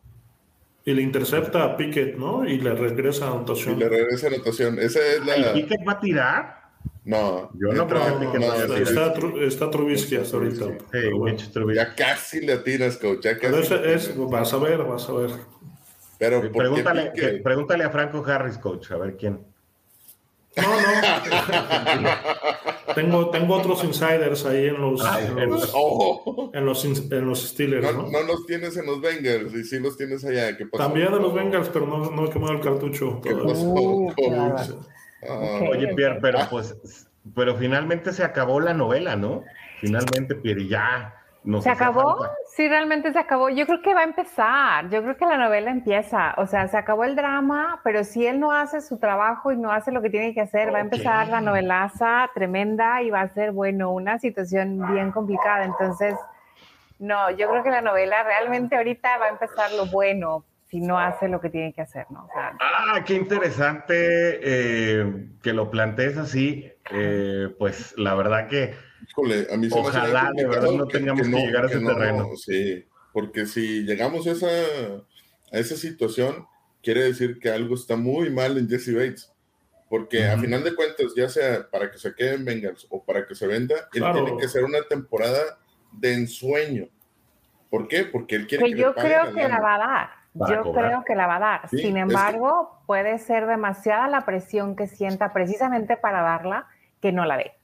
O la presión de la Juday Nation. Claro, también. Entonces, yo siento que, que, nos, que vaya, lo que es el aficionado no lo va a presionar. Pues yo, no siento que toda la gente estuviera a favor de él, o sea, sí hubo gente que ya estaba harta, o sea, que sea ya, por favor, o sea, lo que sea va y denle gas. es un... Pero, pero, para, para eso son este tipo de programas, para decirle a la gente que no, que, que, que, no tiene nada que ver, o sea, a final de cuentas Jesse Bates quiere al equipo, o sea, como jugador, como persona, él quiere a los Bengals y, que, y quiere a, Y apoyó a Dax Hill. o sea, yo no estoy diciendo que lo va a hacer mal, pero si lo llega a hacer mal, ahí no, va a ser un drama. no, pero no, no, no estoy hablando de, de, Ahorita no estoy hablando de, de él como jugador, lo estoy hablando de él como persona. O sea, él quería estar en el equipo desde hace mucho tiempo. Quería ya regresar. La bronca era su agente son, temas, son 75 millones de dólares que no le dieron. Son, temas de papel. Esa es la bronca. Sí. Lo, lo, dijimos un poquito o lo publicamos un poquito a manera de ironía, pero eh, al final Jesse Bates dijo, bueno, pues los 12.9 millones de dólares no están tan mal, ¿eh? O sea, eh, sí, obviamente era un tema de agente y la gente le dijo, dame hasta aquí, dame hasta esta fecha y si no ya tomas tú la decisión que tú quieras. Claro, Creo que Jesse Bates tuvo que aguantar, por eso hizo un holdout de redes sociales, pero eventualmente ama el juego y así lo dijo él, yo amo el juego, amo este equipo, tenía que estar de regreso, ¿no? Yo no te digo, yo no creo que no, simplemente digo, bueno, si algo sucede mal, va a empezar otra otra novela así bastante intensa. Pero pues, ya, ya tenemos el suplente de la novela, a Dax Hill. ¿No? bueno, que le quedan cuatro largos añitos, pero sé a qué te refieres, Warrior. Em, aquí sí hubo, creo que un poco de sorpresa. Creo que más de uno esperábamos ver a Drew Chrisman ahí. Tal vez Calabomairis no tenía tantas oportunidades para suceder a, a Clark Harris. Eh, sin embargo, creo que algunos pensaron que Drew Chrisman, por alcance, por esas cuatro o cinco yardas, podía quedarse en esta lista. Coach, tú ya pues viste un poquito del panorama, ¿no? Creo que los Bengals con este anuncio dan a entender que no planean despejar demasiado. Y además eh, hablaba Zach Taylor de la consistencia, ¿no? Que es la que le da a jugar. Esta eh, hay una situación, hay una, una cuestión que evalúa también el, coach, que es el hang time o el tiempo que el balón eh, pasa en el aire eh, desde que lo patea hasta que lo recibe el regresador, ¿no? Y es importante que sea eh, más de cuatro segundos para que le dé la oportunidad a tu equipo que va cubriendo la patada que pueda llegar y hacer la tacleada, ¿no? Y era algo que eh, todavía Drichman era muy inconsistente, ¿no? De repente sacaba bombazos de 50, 60 yardas, pero no le permitía a su equipo de cobertura eh, llegar y, hacer la taclea, entonces esa patada de 60 yardas con un regreso de 20 se convertía en una patada de 40, ¿no? Entonces, eh, bueno, eh, creo que Cincinnati apuesta por, por, por, esto mismo que ya mencioné, que es la consistencia, y, y, va por ahí, ¿no? Oye, y hablando de llegar, pues ya llegó Oscar, ¿no? Con una nueva sección. Yo la verdad quisiera este, aplaudir como Marvin. Bienvenido, Oscar. ¿Cómo estás? Muy bien, amigos. ¿Cómo están? ¿Me escuchan bien? Te escuchamos perfectamente. Bienvenido a tu programa. ¿Cómo te ha ido, mi querido pues, Oscar? Aquí atento, atento, este, pasando, tú estuviste enterado una, una temporadita por ahí con un bicho del COVID que por ahí me pescó otra vez, ya recuperados, ya estando de, nuevo integrados aquí a, la chamba, al trabajo, a estar con ustedes aquí, este, siempre atento, escuchándolos. La verdad es que siempre interesante el programa, ¿no? Un gustazo verlos, siempre por aquí escucharlos, es un deleite el coach, todo lo que sabe en la parte estratégica, el buen Rodrigo con siempre sus opiniones tan interesantes, la parte de las apuestas, de toda esta situación que él maneja de arriba abajo.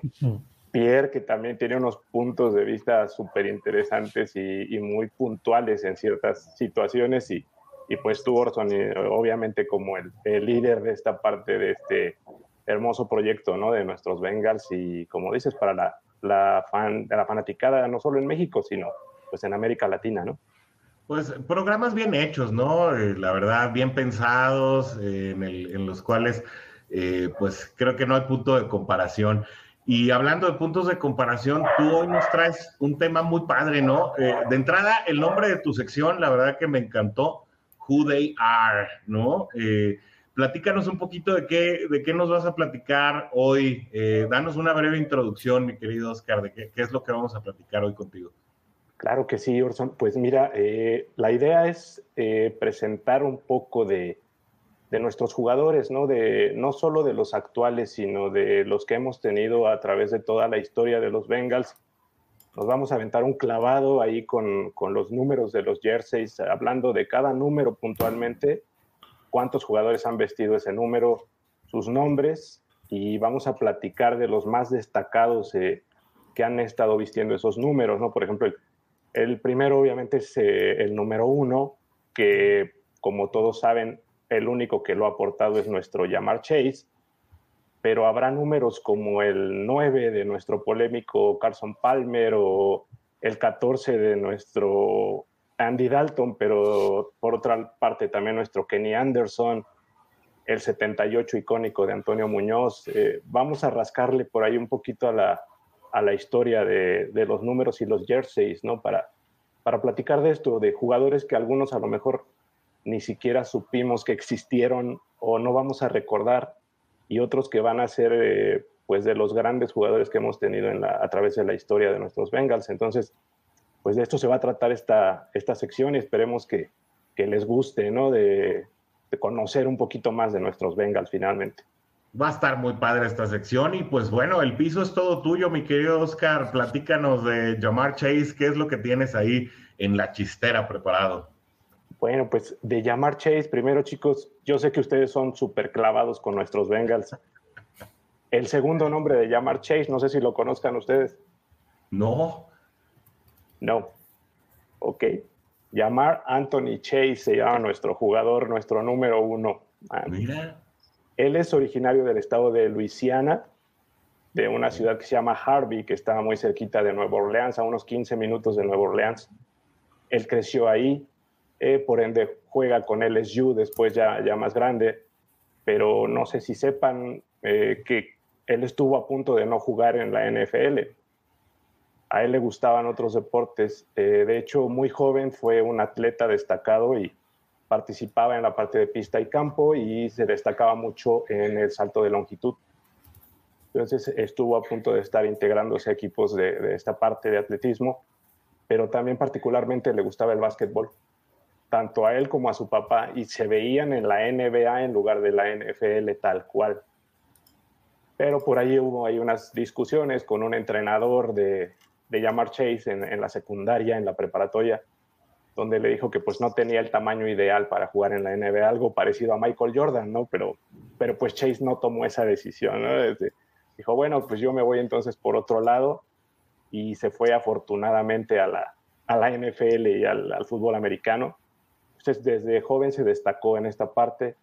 Incluso estuvo apalabrado primero con la, con la Cristiana de Texas, con la universidad, y me parece que con Arkansas, con algunas, con Kansas más bien fue, antes de llegar a LSU. Entonces se pudo haber ido a otra de estas universidades también.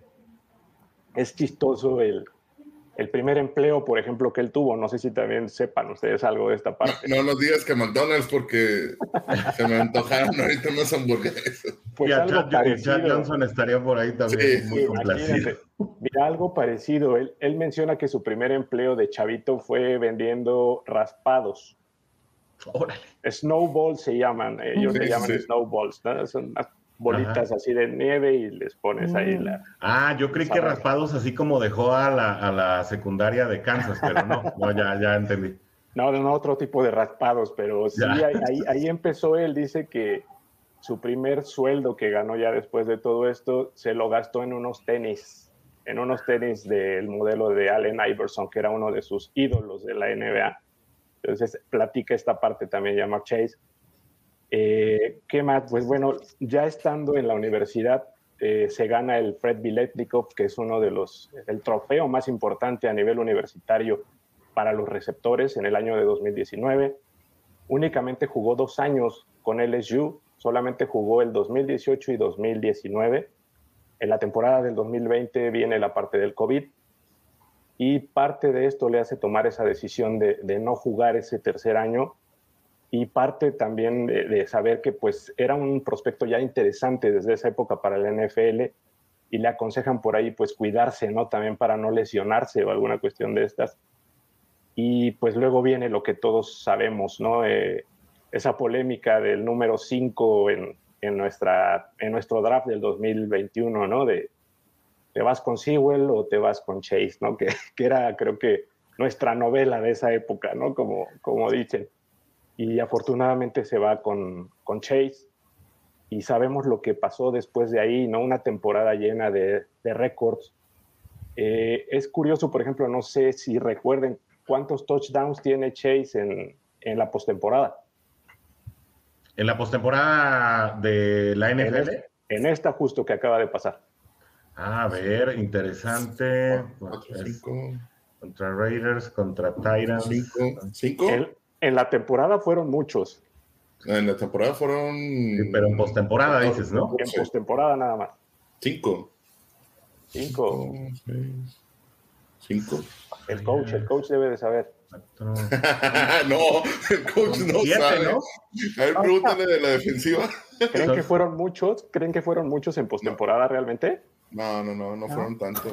Solo anotó una vez, ¿no? Una vez, coach. Solo una toma. Ah, sí, pues ya lo buscaste, coach. Pues no, no, estaba haciendo memoria, ¿no? Digo. Una sola vez. Es, sorprendente, a lo mejor a mí me sorprendió ese dato, ¿no? De decir, eh, bueno, sabemos cuántas veces anotó. Esperarías que a lo mejor en postemporada hubiera tenido más. Y es sorprendente encontrarte que solo fue una y justo fue contra Kansas en el juego de campeonato. Fue la única anotación que tuvo. La escapada, ¿no? La que contaba. Exacto, cuando empataron el juego fue. Yo, yo empecé a sacar cuentas y en mi memoria le anotó también a Raiders y también le anotó a Tyrants, pero ya estoy viendo que tengo una distorsión selectiva bastante aguda. Sí, sí, yo también cuando busqué el dato, sí, me pasó justo igual que a ustedes. Sí, decías ah, bien, te escuché. ¿Cómo se llama? El efecto Mandala, ¿no? Tenemos el efecto Mandala por tantas anotaciones en la temporada. Exactamente, sí, es sorprendente ese dato, ¿no? De decir, bueno, una sola en postemporada, como que dices, ouch, está raro, ¿no? Pero. Léele, dice. Sí, ponte, digo, pónganse a estudiar, muchachos. Oye, pero a mí lo, a mí lo que me impresiona, Oscar, y qué buena sección te aventaste para abrir un 10, ¿no? Ya. Eh, pronto estará regresando con, con otro número mágico de los Who They Are. Pero a mí lo que me impresiona es todos los factores que pudieron haber cambiado y afectado para que no llegara a los Bengals. O sea, imagínate eh, esta ofensiva sin llamar Chase, no, no, sé, no, no, sé cómo la percibirían ustedes, ¿no? O sea, ¿podría Joe Burrow solo con T. Higgins eh, tener una, una, un arsenal tan poderoso Em, como lo tiene también con Jamar Chase a su lado? No. No, no, porque además ellos jugaron, entonces era una buena mancuerna, o sea, realmente esto no es nuevo para ellos, entonces Claro que no, o sea, era necesario. O sea, ahora sí que Burrow sin Chase, Chase sin Burrow es como que algo como la hamburguesa sin queso. Difícil, difícil de imaginar, ¿no? Los tacos sin, sin salsa. sin queso. No platicamos, lo platicamos mucho tiempo, ¿no? El año pasado, sí, claro. incluso aquí en, en, en, los grupos de Bengals México, este, había esta división, ¿no? De, los aficionados entre Team Chase y Team... Uh, Sí, entonces eh, fue un tema complicado, seguramente para nosotros, ¿no? Porque la decisión de Zach Taylor pues, seguramente estaba tomada desde... Hace mucho tiempo atrás. Hace mucho. Desde un año antes, cuando Burrow le dijo, oye, va a salir Chase y ese véngase para acá, ¿no? Claro, claro, por supuesto. Y era algo que para mí era lógico que tenía que suceder, ¿no? Pues aprovechando que está Oscar por acá, voy a empezar con él. Eh, Oscar, pues tus, tus conclusiones de la pretemporada, ¿cómo esperas a tus Bengals ya para, eh, para el próximo partido, que ya es de los que vale, contra los Pittsburgh Steelers en el Pay Joe Stadium el 11 de septiembre? Bien, mi querido Orson. Mira, antes de, contestarles, les hago la última pregunta de... Ah, échale, perdón, yo creí que había, yo creí que que ya habías acabado de sorprendernos, ¿no? A ver, pregúntale a la Juday Nation también para que. También ellos que, que, nos digan y que, que, opinen. Sí. Si ustedes fueran llamar Chase, ¿cómo se hubieran gastado su primer millón de dólares que ganaron? Ay, eso sí sé. Entonces yo no contesto. Ay, sí, yo, yo, bueno, creo, creo que esté la respuesta, así que me voy a quedar callado. Yo también me voy a quedar callado. Ay, pero tú por qué no sabes. Ah, no es cierto. No, a ver, pues díganos algo. ¿qué, no, no, no, vamos. ahora que, que vengan en los comentarios la respuesta. Sí, que, que también sabe? A, a, ver si hay una. Ajá, a ver, aquí estoy viendo yo los comentarios. Todavía no, todavía no hay eh, nada en cuanto a ese, en cuanto a ese sentido. Pero tiene que ver eh, con, con el tema inmobiliario, ¿verdad, Oscar? Eh una parte sí, pero lo primero no fue inmobiliario tal cual. Lo ah, primero fue otra parte que, pues yo creo que todos haríamos. Ah, entonces o la mayoría de nosotros haríamos. Sí, ¿tú crees? Sí, me vas a sorprender. A ver, dice Tulio que hogar, auto y familia. Bueno, dice eso, eso haría él, ¿no? Por ahí, por ahí, claro. Por ahí es. Ahorita me voy a regresar a los comentarios, Juday Nation, ¿eh? No crean que no. Yo, hay varios comentarios pendientes, pero hoy el tema daba para mucho y además tenemos casa llena, así que, pero no, de aquí no nos vamos sin leer todos los comentarios. Dice Miguel, comprar una casa, que era un poco lo que te decía yo, pero yo, bueno, yo me hice una historia de lo que hizo con llegando a Cincinnati, pero a ver. No, no, dice, pero, Jerry que vale que una mansión. Pero, pero no, eso no es. Y dice que llamar invita a Joe a un viaje. ¿Es por ahí? No, no. no. No, no, no, Le compró algo a su mamá. Ya dilo. Le compró algo a su mamá. Sí, claro. Ahí está, mira, León Gustavo Hudson, parece que se pusieron de acuerdo. Pero no fue una casa, no fue una casa. Va por ahí, no. A ver, pues ya, ya, rompe suspenso, Oscar. Ya, di la cosa, ya, De esos, coches de esos coches exóticos que solamente compran el 1% de la población, ¿no? Como Algo así. Algo así. El, el, video de cómo lo gastó lo pueden ver en YouTube, está por ahí, en, me parece que es en GQ, por ahí lo pueden checar y, ahí viene exactamente cómo distribuye todo, pero lo primero que hizo fue comprarle un coche nuevo a su mamá. Maserati. Maserati, sí, pero no cualquier coche. Sí, un, algo sencillo, ¿no? Ya sabemos, así, de ese tipo. Austero el coche. Eso fue lo primero se gastó dinero en sus tenis queridos porque le encantan los tenis. Se gastó dinero en joyería. En el guardarropa de Joe Burrow. que dijo que, le ayudaba a comprarlo. Se gastó bueno, también en unos tatuajes por ahí también. Ah, y, algunos diamantitos en la dentadura, ¿no? exacto. A sus hermanos les dio dinero, también les repartió por igual unas, una cantidad. Se compró él un coche también un coche sencillito, coach, un, un Rolls Royce, algo, algo muy Como sencillo. el de Pierre. exacto. y al final eh, lo demás lo ahorró, ahorró cerca de 300 mil dólares, pero los otros 600 mil los gastó en estas cuestiones, ¿no? Yo creo que lo que haríamos todos, yo creo, ¿no? Pues no, todos, pero... Pues yo no me pondría diamantes en los dientes. no, bueno, diamantes en los dientes no. Pero en la familia yo creo que sí, ¿no? Sí, claro. Pagar la casa, este, comprarle a, mamá un coche, todo eso, yo creo que sí lo, lo haríamos todos. Entonces, por ahí pueden sacar ese video. está muy padre la historia. Oye, qué, qué, qué buen cierre de, de, sección, Oscar. Otra de las cosas que hizo, por ahí creo que lo platicamos, ¿no, Warrior? En su momento en, la en el off-season y es que eh, llegando a Cincinnati, que él ni se esperaba que hubiera edificios, él lo cuenta, ¿eh? Él esperaba que Cincinnati fuera así como puras hortalizas y campos ahí sembradíos. Eh, se fue específicamente a la cuadra de Joe Burrow, tocando puerta por puerta, buscando la casa más cerca de la de el mariscal, haciendo ofrecimientos bastante generosos por ellas. Obviamente encontró una y es por eso que le puede dejar ahí el guardarropa a Joe Burrow en el portal de su casa sin el menor de los problemas. No sé si había oído esa historia, pero eso también. ¿En cuánto me la vende? En 20 pesos. Sí, sí, así, sí. Literal. Bueno, a ver, hay un chorro de comentarios y antes de despedirnos hay que darle salida. Así que bueno, dice el Cap Bengalorian, Steve Rogers, llegué tarde, pero saludos, no, para ti, Cap, no pasa nada, te checas la repetición, vuelves a empezar. Hoy ya 90 minutos, se nota que ya está la temporada aquí encima.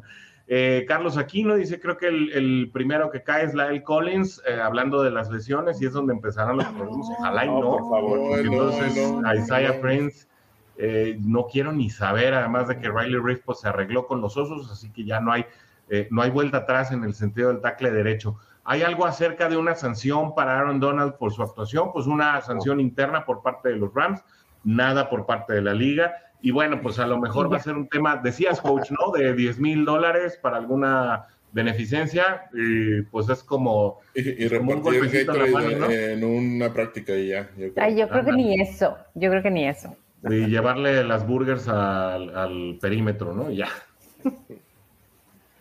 bueno. Dice Tyler Shelvin fue el jugador que como llegó físicamente, así se fue, con un físico que no era nada alentador. Pues era el run stuffer, ¿no, coach? Pero no sé en ese sentido ahí cómo, cómo lo valores. O sea, yo sé que sí estaba demasiado amplio, pero pues el run stuffer tiene esas dimensiones, ¿no? Recuerdo también a Andrew Billings, que fue su antecesor, eh, pues un físico muy, muy parecido, ¿no? Sí, Cincinnati eh, se ve forzado a agarrar a, a cuando Tupou se va, se retira eh, esa temporada, ¿no? Entonces necesitaban un suplente para para Reader y, bueno, pues, repito, no es una selección forzada de cierta manera, el, muchacho tiene talento, pero nunca se preparó físicamente para los rigores de, una temporada como la NFL, ¿no? Nunca salió del colegial aparentemente, ¿verdad? No sabe ser profesional, correcto. Exacto. Dice Román Salas Rodríguez, ¿cuál es su pronóstico para la semana 1? Nos lo guardamos la próxima semana, ¿no? Para la siguiente, semana? la siguiente semana. Vale, Román. Eh, lo guardamos para que nos sintonices. Eh, bueno, eh, Tulio sí dio el suyo, ya dice que 30-18, ¿no? Que no lo cambie. Oye, como diría mi papá, sí, ya. poquitos. Pero ese ya está sobre piedra, ¿no? Ya, Tulio ya firmó 30-18. saludos, mi buena Absalom, qué bueno que andas por acá. Carlos Aquino también nos dice, creo que apenas, apenas empieza la novela Jesse Bates, opina lo mismo de Pierre. Eh, dice el Cap, Steve Rogers, equipazo, ahora si no hay excusas, ojalá y así sea. Em, hablando acerca de, del tema que tocamos, acerca de si Chase o, o, en su momento Penay Sewell, dice, bueno, tuviera mejor protección, decía Carlos Aquino.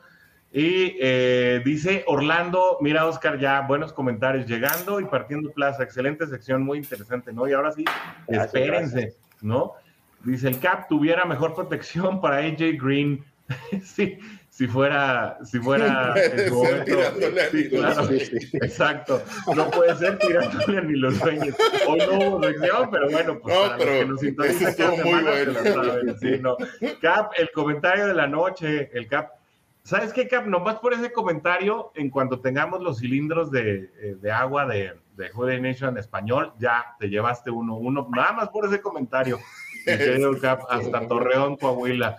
Jerry Givale nos dice son eh, tres eh, receptores muy buenos, Boyd Higgins y obviamente Chase. Sí, la verdad es que creo que el tándem más poderoso de la liga junto con el de los cargadores de San Diego. Eh, Tulio también nos dice, hogar, auto, familia. Ah, esto era ya de los comentarios acerca de eh, la, pregunta que nos hacía, em, nos hacía Oscar hace un momento en esta sección de arranque que arrancó con el pie derecho. Eh, les manda saludos a todos, mi buen Tulio, y también Rodolfo Reyes Mendoza dice buenas noches, un abrazo a todos desde Iztapalapa para el mundo, allá donde nace el viento en Iztapalapa. Em, Rodolfo Reyes Mendoza también nos dice, es con todo contra los nacos de Schützberg. Pues es con todo. Mira, el, eh, y el, el Cap Galorian sabe, sabe.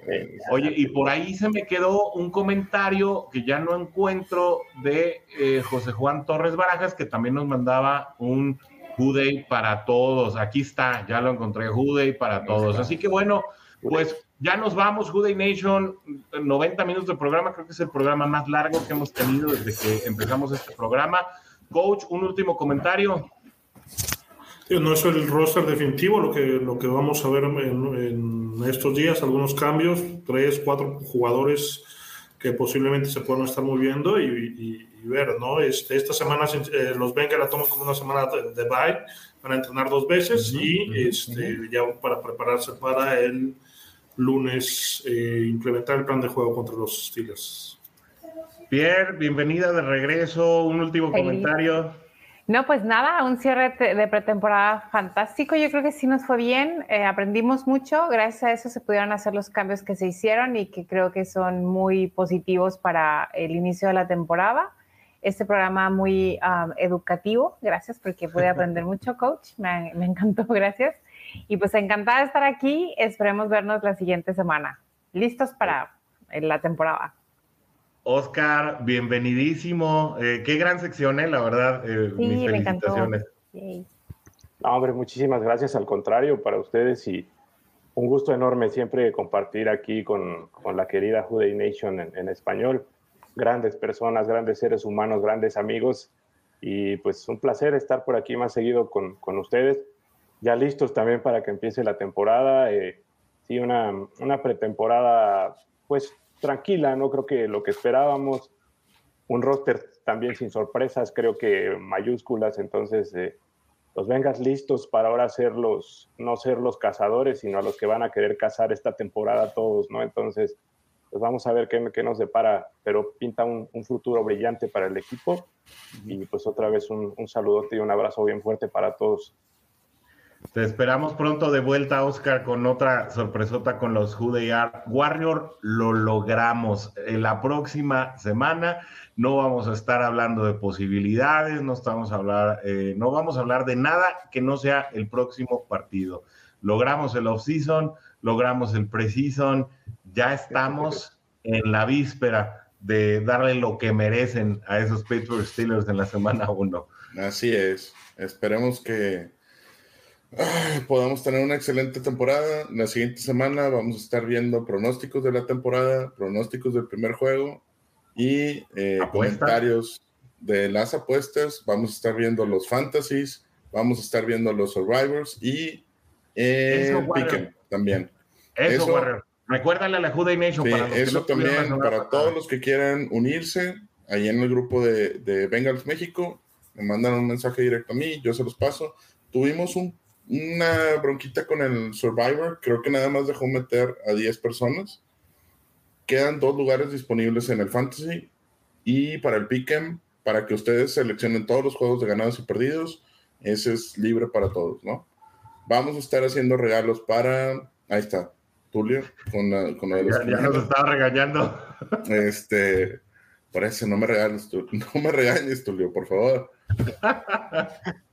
Mm, una última pregunta a los expertos. En este momento, si pudieran modificar algo al equipo, ¿en qué área sería? Yo la parte de quarterback, ustedes, híjole, yo creo que hay un consenso, ¿no? Ya, ya lo dijimos. A ver, si quieres, vamos en el orden de aparición aquí en pantalla, coach, Pierre, Oscar y Warrior. Línea ofensiva. Digo, ya lo platicamos, eh, falta profundidad en la línea ofensiva. Línea ofensiva, por supuesto, claro. sí. En definitiva, sigue siendo el, el tendón de, Aquiles, ¿no? Más, más fuerte que, la temporada pasada, obviamente, en los titulares, pero sí falta depth chart. Y creo que sin duda la línea ofensiva. sí, sí falta profundidad. Warrior, creo que te unes, ¿no? Sí, sí. No, no hay mucho que, discutir ahí. No, la defensiva está totalmente completa y creo que ese es el área nada más la que pudiera faltar. Oiga, los ganadores de la playera la semana pasada no se han reportado, por favor, mándenos un mensaje directo para que nos manden su dirección y nos pongamos de acuerdo ya con el tema del envío de su playera. Eh, ya están por salir del horno y porque si no luego Warrior me regaña. Oye, no, y si no saben si ganaron, vean el programa anterior para ver si ganaron, ¿verdad? Y si no la quieren, yo sí, entonces me cedo en su lugar. Eso es. Bueno, ya, ya arreglamos ese tema interno aquí con el equipo de la Judy Nation en español. Eh, Alberto felicita a Oscar por la sección, que le encantó. Gracias, este, gracias. Dice, dice Tulio que Yo sí la quiero. Pues no, todos sí, no, no, no. No, pero para todos va a haber, para todos va a haber. Bueno, eh, pues por hoy nos despedimos, Juday Nation, un programa largo pero muy entretenido. A mí, pues ya saben, yo puedo estar aquí cuatro horas, pero no creo que nos aguanten. Eh, no, luego, bueno, Warriors echan los streamings, pero maratónicos también, ¿eh? Así que sigan a Warriors en sus redes. Tiene material bien interesante. Este, Vamos a empezar ya pronto. Sí, eh, échenle un ojo a lo que hace allá Warrior en Twitch, a lo que hace eh, con el tema de las apuestas, con el casino, y viene un proyecto de póker también bien interesante que me estaba platicando el otro día. No le pierdan la pista a Warrior, no nomás habla de los Bengals, habla de un chorro de cosas. Así que bueno, eh, ya sin más preámbulo, después de una hora 33 de estar aquí compartiendo con la Jude Nation, ha llegado la hora. Nosotros no podemos irnos eh, si no es de nuestra manera tradicional y los invitamos a todos ahí en casita, en sus computadoras, sus tablets, donde quiera que estén, que nos acompañen en nuestro tradicional grito, aquel que no podemos abandonar antes de irnos el que nos representa, el que nos hace servir la sangre, el que nos caracteriza, nuestro único y original. Gracias por acompañarnos en el programa de hoy. No olvides sintonizarnos el próximo martes a las 6 de la tarde.